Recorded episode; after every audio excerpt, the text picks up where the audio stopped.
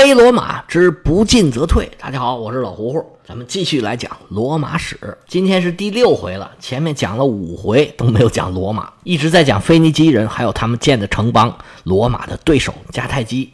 不过这个时候迦太基的对手啊，并不是罗马。当时迦太基作为海上的头号强国，手上握着西地中海的霸权，作为当时的国际性强国，他们的对手主要是希腊人。具体来说呢？则是希腊人的头号海权国家西西里岛东边的叙拉古，而罗马呢，作为一个地区性的强国，尤其呢这个海军实力啊聊胜于无，他们并没有进入迦太基人的法眼，而且当时就算罗马人自己也认为实力是远远比不上迦太基，而且罗马的势力呢主要在意大利半岛，双方的竞争也不在一个层面上。所以迦太基那时候啊，只是把罗马当做一个地缘政治的一环，对罗马呢是若即若离，有打有拉。有一度呢，罗马是联合叙拉古一起对抗埃特鲁里亚人，而迦太基呢在背后支持埃特鲁里亚人。但是迦太基并没有直接出面跟罗马人把脸撕破。后来埃特鲁里亚这些国家都被罗马人给征服了，而罗马又因为皮洛士跟叙拉古闹翻了，这种情况呢。也是司空见惯，邻国之间三香六臭，打打和和也不是什么新鲜事儿。这么一来呢，跟迦太基关系似乎又好了一点儿。不过，因为迦太基掌握着西地中海的海上霸权，他们对罗马船只的航行一样有着越来越严的限制。他们跟罗马签有条约，如果罗马人敢越界，那一样是严惩不贷。我们上回说了，罗马船开到不让去的地方。被迦太基人抓住了，那船员全部扔海里。不过迦太基呢，一直也没有把罗马当成一个直接的对手，基本上没有跟罗马正面冲突过。敢于跟他们挑战的也只有叙拉古，而他们竞争的舞台就是西西里岛。我们上回简单的介绍了一下迦太基和叙拉古在西西里岛上的争夺，他们两方啊，在这个岛上就像潮水一样，此起彼伏，忽涨忽落。从他们两边在西西里岛上建城邦开始，基本上就维持着这个态势。西西里岛上的各个城邦，甚至土著都已经习惯了这种状态。不过，不管什么样的平衡状态，它不就是用来打破的吗？那这个平衡是怎么打破的呢？这还要从双方的博弈来说起。迦太基人和叙拉古人他们之间的斗争啊，不可能只是用战争手段，各种阴谋诡计一样也不能少。他们都互相派间谍。而且都勾结对方的反对势力。叙拉古作为一个希腊的城市，他们从来都有民主派，也有寡头派。叙拉古因为是建主当政，国内的民主派啊蠢蠢欲动，迦太基人就想利用他们来反对跟自己打仗的这个建主。叙拉古这边也没闲着，因为岛上这些城邦呢，大部分都是希腊人建的，虽然很多时候啊，这些城邦都是迦太基统治的。不过这些城邦里啊都有希腊人，他们自然在这儿矮迦太基人一头，他们也想反抗啊，就形成了各个城邦的民族派。叙拉古呢就支持民族派，反对迦太基。虽然这种活动呢都没有影响大的格局，但是双方仍然是小动作不断，而且他们两边打仗啊都使用雇佣军。咱以前说过，这雇佣军呢。在当时的人看来，是最没有道德底线的一群人，因为谁给钱就给谁办事儿，根本就顾不上所谓的道德立场，经常会惹出各种各样的事端。但是无论是迦太基还是希拉古，都一点办法都没有，自己的军事力量不够，不使用雇佣军呢，就被人打败了。但是时间长了，这雇佣军就开始尾大不掉，他们是干这一行的，就希望打仗，如果没有仗打了，他们也就都该失业了。所以他们也在这里头啊，到处挑唆。迦太基和叙拉古虽然都很烦他们，但是一点办法也没有。结果这些雇佣军呢，人是越来越多，势力发展的也越来越大。在皮洛士离开了西西里岛之后，迦太基是连战连胜，把叙拉古逼到了西西里岛的东南角。这些雇佣军呢，索性就占据了东岸的第二大城，也就是海峡边上那个城，叫墨西拿，当时叫梅萨纳。而且在叙拉古也有很多雇佣兵，甚至想要把叙拉古拿下，取而代之。当时皮洛士一走啊，这叙拉古确实很空虚，但是破船还有三斤钉啊。皮洛士走的虽然很不负责任，但是他还是给叙拉古留下了一个能征惯战的将领，名字叫做西罗。西罗是叙拉古贵族的后代，不过呢，他是个私生子。按理说，这样的人呢，长大最多也就是个富贵闲人，不会有什么作为。但是皮洛士一来，西罗就跟在他手下打仗，屡建战功，也学了不少真才实学。皮洛士走了以后啊，西罗就接下了军队的指挥权。不过他刚刚上任呢，叙拉古人对他还不是很信任，而且手下的雇佣兵啊，蠢蠢欲动，想要造反。因为墨西拿已经被这些雇佣兵给拿下了，他们想有样学样，把叙拉古也给拿下来。西罗这时候啊，可以说是危机四伏，非常的危险。这时候，西罗想出来一招毒计：你们这些雇佣兵不是想打我们的主意吗？趁着你们还没下手啊，我先来来吧。西罗就指挥着叙拉古的军队，当然也包括这些雇佣军，说莫西拿那帮人呢太坏了，我们呢去攻打莫西拿。于是就带着公民兵和雇佣兵，朝着莫西拿就杀过去了。叙拉古到莫西拿一共就六十公里，没多久就走到了。到了城下，两军队员，西罗就说：“先别着急。”他就把这些雇佣兵啊全都摆到前头，叙拉古的公民兵在后面殿后。然后一声令下，两边就开干了。双方正打得热火朝天，眼看着叙拉古自己的公民兵是毫发无损。因为他们都在后面嘛，而威胁自己的雇佣军损失惨重。西罗一看啊，差不多了，鸣金收兵，带着自己的公民兵啊，就都撤了。这一下，这雇佣兵才明白我们被算计了。这西罗太坏了，但是后悔已然晚了。西罗就这么回到了叙拉古，他自己当上了叙拉古的建主，史称西罗二世。这个西罗呀，是个很靠谱的人。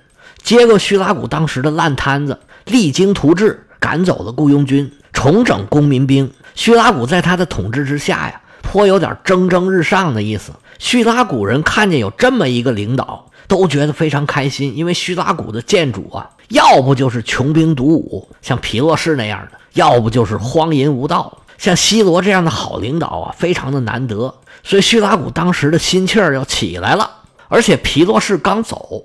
迦太基人基本上占据了整个西西里岛，他们也无意再苦苦相逼了，基本上跟西罗是相安无事。所以这个时候的西罗呀，他的眼中钉、肉中刺就是雇佣军盘踞的这个墨西拿。我一直说雇佣军，雇佣军，其实这些雇佣军呢，人家自己是有名字的。这些雇佣军呢，管自己叫做马莫丁人，意思就是战神之子。而且这些雇佣军呢，也有他们自己的故事。这些雇佣军是哪儿来的呢？他们是从对岸的坎帕尼亚来的。他们的形成跟罗马人有莫大的关系。意大利半岛西南部的坎帕尼亚地区啊，土地肥沃，气候温和。希腊人很早就在那边建立了殖民地，其中卡普亚是一个非常富裕的商业城市。当地的希腊人呢，生活非常富裕。本来呢，他们是有尚武的习气。但是罗马呢，在坎帕尼亚很早就形成了霸权。坎帕尼亚青年这过剩的荷尔蒙啊，没地方发泄，因为罗马不让他们当兵，本地呢又没法组织军队。而西西里岛上有两大强权，迦太基和叙拉古，都伸着脖子等雇佣军。西西里岛就形成了一个巨大的雇佣军的市场，而希腊人又有当雇佣军的传统，两下一拍即合，坎帕尼亚这地方啊，就成了一个。招募雇佣军的一个主要的地区，而在意大利的雇佣军呢，还有另外一个传统，那就是坚守自盗。谁雇他们保卫城市，这些雇佣军一看只要没有危险，他们就把城门一关，谁反对就把谁杀了。这座城市就归了他们了。在萨莫奈战争的后期，罗马人和萨莫奈人都顾不上的时候，这些雇佣军占了不少的城市。其中就包括雷吉乌姆，也就是墨西拿海峡、意大利半岛这边的一个城市，现在啊叫雷焦卡拉布里亚。这是意大利半岛离西西里岛最近的城市，毫无疑问是一个战略要地，是整个意大利半岛罗马最后一个拿下的城市。这也是他们为什么能拿下墨西拿，因为在海峡两边遥遥相对，他们有个呼应。而占领墨西拿呢，也是这些马莫丁人在意大利半岛占据城市、延伸到西西里的一个行为。而这个时候呢，无论是迦太基人、叙拉古人，包括罗马人都忙着打仗，不但顾不上他们，有时候还用得着他们。所以这些马莫丁人呢，就越来越壮大。其实，在皮洛士来西西里之前，马莫丁人就已经马莫丁人就已经占据了墨西拿。因为这些马莫丁人呢，虽然哪儿的人都有，但是主体上还是希腊人。他们占据了墨西拿，这墨西拿就成了反对叙拉古的基地。他们给叙拉古捣乱，这迦太基人当然很高兴，就明着暗着支持他们。一直到皮洛士离开西西里。他也没能拿马莫丁人怎么样，这才有了西罗刚刚演的那一出。马莫丁人这时候啊，俨然是西西里岛的第三大国，对叙拉古形成了巨大的威胁。西罗要是不想办法，等马莫丁人做大，叙拉古可就危险了。而这个时候呢，罗马正好需要攻打雷吉乌姆，罗马没有海军，叙拉古需要人帮忙，于是两家联合。先是帮罗马人把海峡东边的雷吉乌姆给打下来了，在城里死守的雇佣军全部都被砍头。然后罗马人跟叙拉古人就一起围攻墨西拿，这下马莫丁人可就糟心喽。海峡对岸的雷吉乌姆已经给他们打了样了，一旦城破，他必然身死。这些雇佣军平时给人印象就不好，一旦被攻下来，他们这些人是一个也跑不了。好在墨西拿是城防坚固。当时攻城的技术，也就那么回事儿。叙拉古在这围了两年，也没攻下来。马莫丁人这时候就开始想办法，他们商量来商量去，发现想要活命，只有唯一的一个办法，那就是把城献给迦太基人或者是罗马人。因为墨西拿这个战略地位太重要了，如果迦太基人掌握了墨西拿，他往东一步就能跨过海峡，就可以威胁整个意大利了。往南只要六十公里就是叙拉古。按照迦太基的实力，他们从这儿进攻，那拿下叙拉古是一点问题也没有。所以迦太基想要墨西拿，那绝对是口水都掉地下了。而对罗马人来说，墨西拿同样是不能不要的。罗马想要拒敌于国门之外，墨西拿一旦落入迦太基手里，罗马人就做不到了。窄窄的海峡对迦太基人来说根本就不是什么障碍。迦太基人往这儿一站，罗马的脖子就被人卡住了，而且拿到了墨西拿，这就是罗马出海的一个跳板。稍有战略眼光，就能明白罗马下一步必须得往出走了。所以墨西拿也是罗马必须要的地方。马莫丁人这事儿看的还是很准的，但是到底献给谁呢？马莫丁人是再三考虑，始终难以抉择。最后啊。可能还是因为坎帕尼亚的希腊人比较多，马莫丁人决定把他们占领的墨西拿城献给罗马人。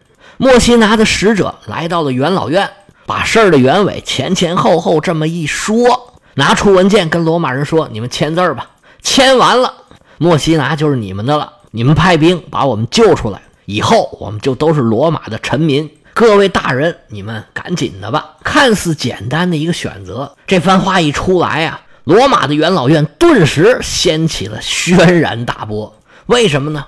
这不是明摆着占便宜的事儿，出兵接收不就完了吗？这事儿啊，还真没有那么简单。因为这马莫丁人呢，他不光占据了墨西拿，罗马刚刚打下雷吉乌姆，占据雷吉乌姆的跟这些马莫丁人是一样的，都是坎帕尼亚的雇佣军，而且他们是同伙。罗马刚刚把这些人啊全都给杀了。那边死者的惨叫还余音未绝，罗马就出兵保护他们的同伙，还跟他们结盟，这实在说不过去啊！在普通市民来看，这些马莫丁人那就是十足十的大坏蛋呢。他们在墨西拿还杀了不少罗马市民，元老院要是同意跟他们结盟，那怎么跟市民交代啊？而且罗马一旦占据墨西拿，就意味着马上要正面跟迦太基展开冲突了。罗马当时的势头，迦太基也非常清楚。而迦太基什么实力，罗马是心里有数的。他们在势力范围的边界保留两个中间势力，其实对双方都是有好处的。就像原来啊，迦太基一直在支持塔兰托，这个咱们在上一部曾经讲过这个事儿。罗马其实也是默许的，而罗马支持叙拉古和墨西拿呢，迦太基也认可这个状态。现在大国之间的博弈也经常使用这种方法。小国兼于其处，如果玩得好呢，可以为本国争取很多的利益；玩不好，也可能引火烧身。现在就有正在发生的这种事例。俄罗斯打乌克兰，北约对乌克兰的支持啊都是有限度的。俄罗斯呢也尽量不惹怒北约，那乌克兰在中间就倒霉了。不过这仗呢还没打完，最后结果是怎么样啊？还不知道，走着再看吧。但是叙拉古和墨西拿这两个小弟打起来了。其实罗马和迦太基啊都很难办，而且这两个城呢，不管是叙拉古人统治还是马莫丁人统治，其实罗马和迦太基啊都无所谓，只要你能保持现状就行。但是马莫丁人竟然派使者来到了罗马的元老院，你就得给个答案呢，你到底是来还是不来呀？罗马如果出兵，首先就跟叙拉古人把脸撕破了，因为是叙拉古在围城啊，叙拉古是跟迦太基为敌。原来跟罗马多少是有一些共同利益的，这下可就坏了。日后跟叙拉古冲突起来可怎么办呢？而且再跟迦太基打起来，罗马那点海军如果没有叙拉古人的帮忙，迦太基人在海上把城一围，罗马人闯不进去。再有叙拉古人一帮忙，这个城拿了你也保不住啊。但是不要也不行啊。咱们前面都说了，你这请等着让迦太基人卡你脖子呢。不过刚才咱们讲的还是表面上的原因，其实真的说起打仗，罗马人是不怕的。而且像背信弃义啊、撕毁合约啊这种事儿啊，罗马人也没少干。在实实在在的利益面前，罗马人从来也不会拿道义当一回事儿。这次啊，罗马人犹豫，主要是因为啊，他们心里没底。咱们以前讲了，罗马呢。跟腓尼基人和希腊人比起来啊，他们对海洋并不熟悉。对于浩瀚的海洋啊，罗马人是充满了恐惧。说白一点啊，比起希腊人，他们是旱鸭子。咱们一直都在讲，罗马人是农民和战士，他们的政策也一直是纯意大利和纯大陆的政策。这个呢，似乎也有个祖训一样的东西，祖宗没干过的事儿，干起来啊，总是心里发毛。他们非常清楚，一旦登上了西西里岛，原来他们一路取得成功的这些方法呀，可能就不管用了。那到底什么才管用呢？他们还不知道。对未知的恐惧才是罗马人犹豫的真正的原因。所以在这个事儿上，罗马的元老就开始辩论，各个家族、各种势力都在深思熟虑这事儿啊，对自己会发生什么样的影响。不过这个时候啊。正是罗马披荆斩棘、对外扩张的很顺的时候，罗马人的心气儿都非常的高，或者说呢，对自己有一种盲目的自信。虽然不知道自己未来会怎么样，但是就觉得我要是这么做啊，其实也没问题。最后，罗马元老院商量的结果是决定出兵西西里，援助墨西拿的马莫丁人。那罗马还得给自己找一个理由啊，是什么理由呢？就是罗马曾经声称说，我们作为意大利的霸主啊，我们有权保卫所有的意大利人。在墨西拿的这些雇佣兵，虽然他们是马莫丁人，但是呢，都是坎帕尼亚出去的。现在他们受了欺负了，那我们罗马人就出兵来保卫马莫丁人。虽然听起来有点勉强，但是好像也说得过去。既然决定了，罗马元老院就开始走程序，签字画押，完成各种各样的法律文书。这一套流程走下来，从法律上来讲，墨西拿就是罗马的属国了。罗马人意气风发，找了那波利、塔兰托等一干的属国，组织了一个舰队。罗马人这次出兵啊，是下了大决心，他们准备赌这次国运。罗马的军事执政官叫盖乌斯·克劳迪乌斯，率领着舰队已经到了墨西拿对面的雷吉乌姆。罗马大军是严阵以待。正要出航接收墨西拿，这边一切都准备好了，万事俱备，只欠东风，就等着司令官一声令下了。这时候啊，罗马军队收到了一个消息，大帅克劳迪乌斯一看啊，怎么回事啊？这个消息给他未来的出征蒙上了一层阴影。那这消息说的是什么？罗马这场赌国运之战前景究竟如何呢？咱们且听下回分解。